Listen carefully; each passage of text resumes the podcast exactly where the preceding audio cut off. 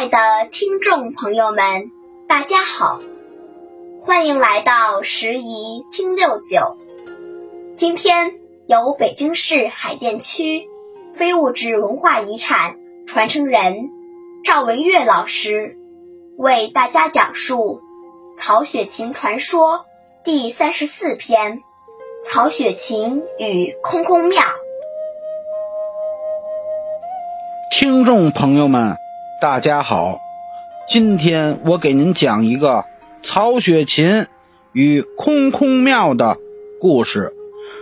在此祝您及全家事业有成，大展宏图。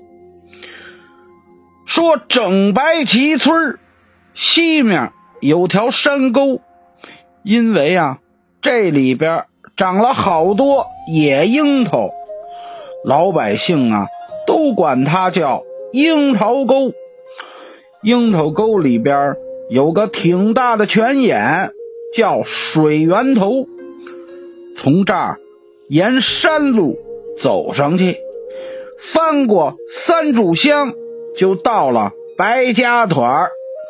山前山后做生意的、娶媳妇儿回娘家的，都从这条路上。来回，从前呀，白家屯村南山根上有座小庙。这个小庙面积不大，只有一间房子。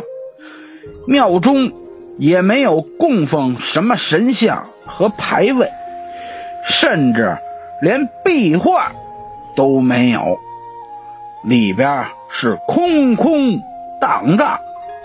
当地老百姓就管这座小庙叫做空空庙。民间啊，父老相传，这清朝大文学家曹雪芹曾在这个小庙里给白家屯父老乡亲们看过病。相传乾隆年间，八旗归营的。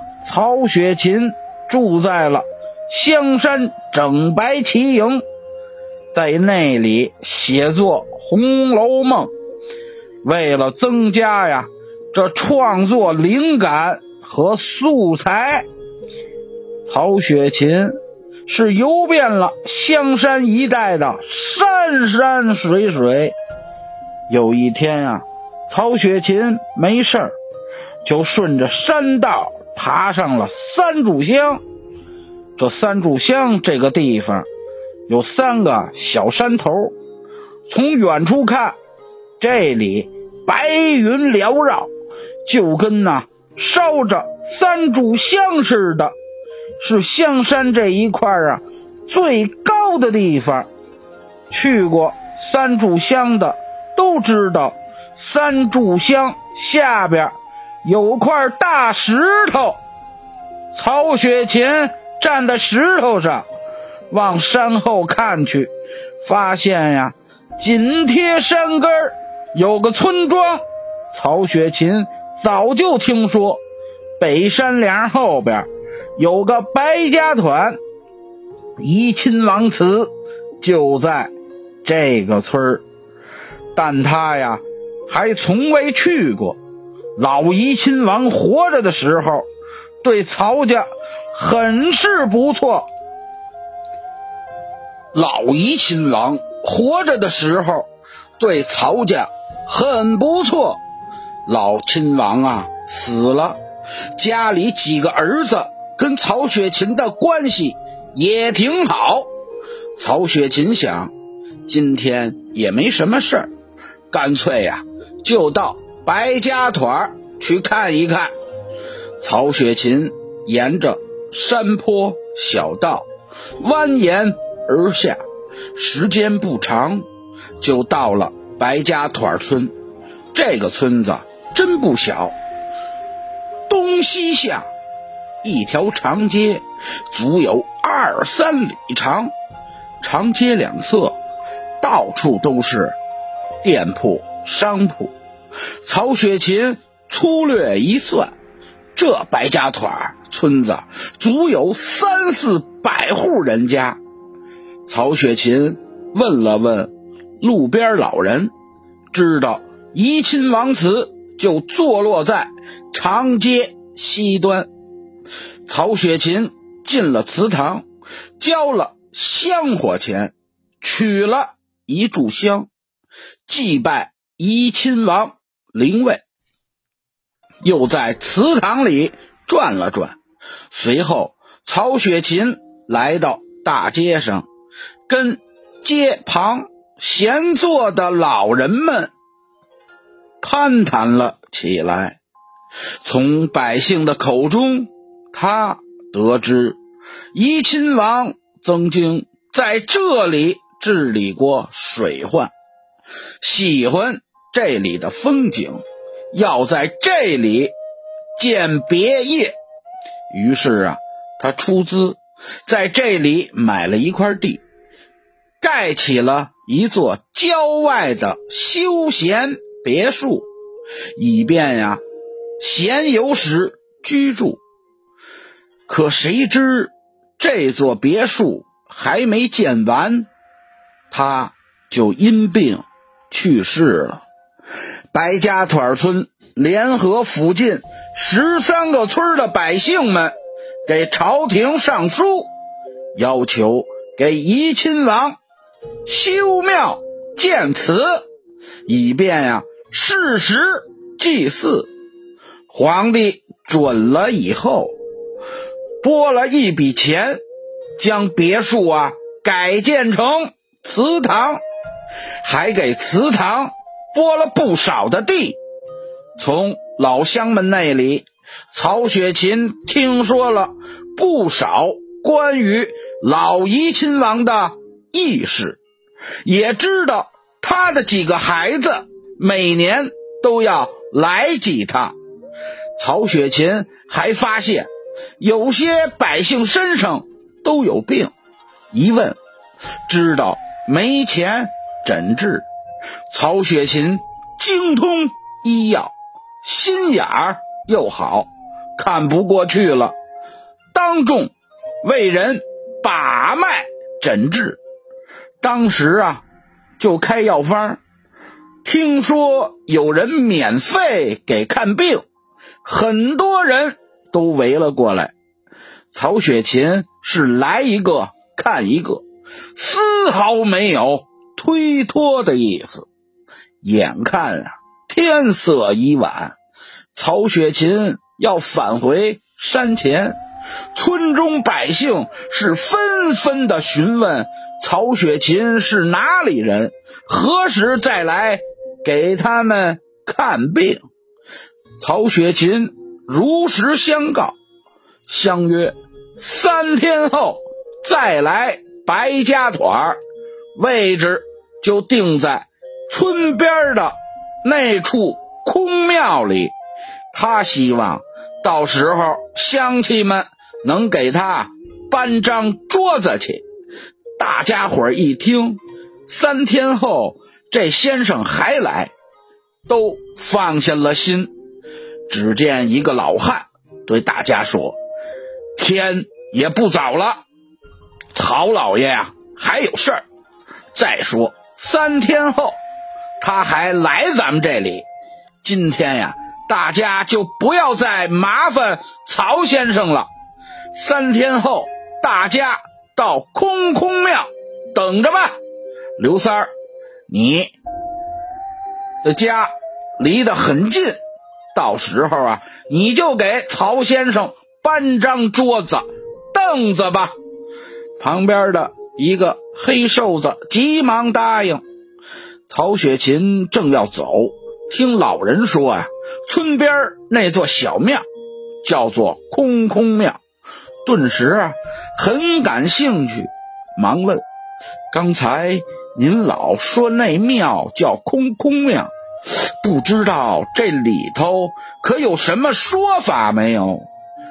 老者手捋胡须，笑答着说：“这座小庙也不知建于何朝何代，因里边没供奉任何神灵。”牌位是空空荡荡的，所以咱们这儿的百姓们便一直称它为空空庙。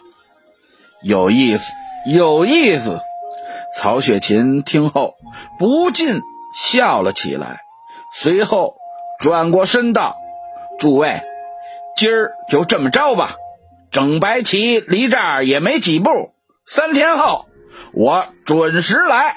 到时候啊，大家就到空空庙等着好了。”三天后，曹雪芹吃罢早饭，就出了整白旗，他。踏上北山坡，顺着蜿蜒的山间小道，翻过山梁，径直来到白家团村南山根处的那座空空庙前。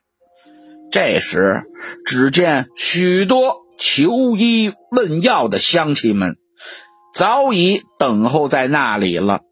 翻山越岭的曹雪芹顾不上休息，急忙在庙台上为大伙把脉、诊病、开起药方来，忙的呀是不亦乐乎。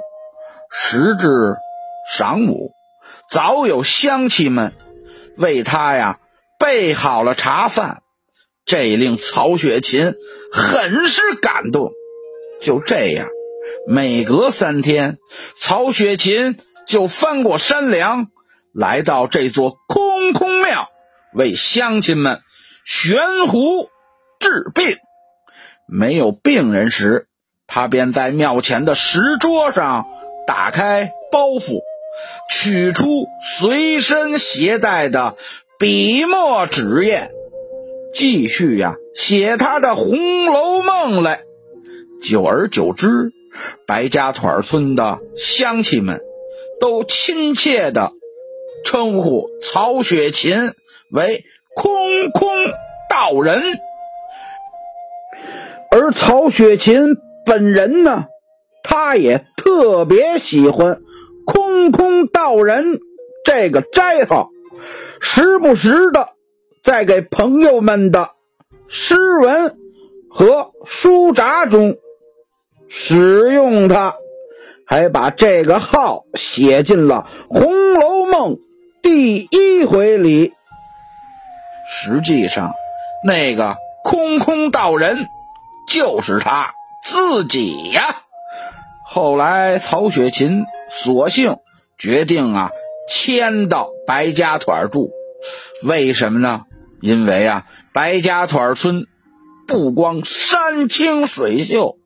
而且远离陈轩，不像山前那么闹得慌，便于他写作、修改《红楼梦》，而且还能在这里帮大家看病抓药。